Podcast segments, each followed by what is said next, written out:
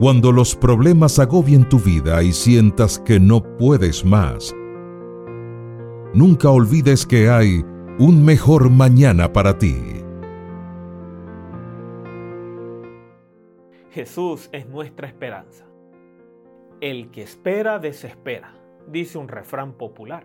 Esperar algo no es satisfactorio para nadie y en ocasiones las salas de espera en oficinas y consultorios se convierten en salas de tortura para muchos que como yo son impacientes y perciben el tiempo de espera como un tiempo perdido. Esta creencia común puede percibir a la esperanza como algo negativo y algo no muy deseado.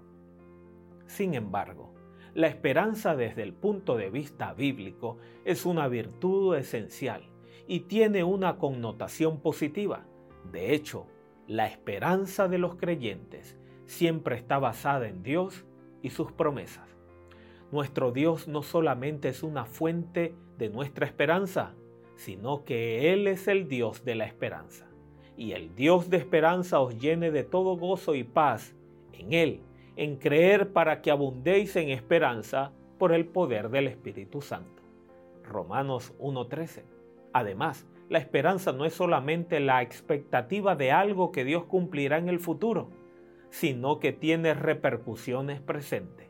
La perspectiva de nuestra vida y nuestro comportamiento cambian cuando nuestra esperanza en Dios y en sus promesas forman parte de nuestra vida como seguidores de Jesucristo. La esperanza no produce desesperanza o es infructuosa, sino que nos motiva y nos guía para vivir confiados en Dios y en sus promesas. Y así habrá un mejor mañana para ti.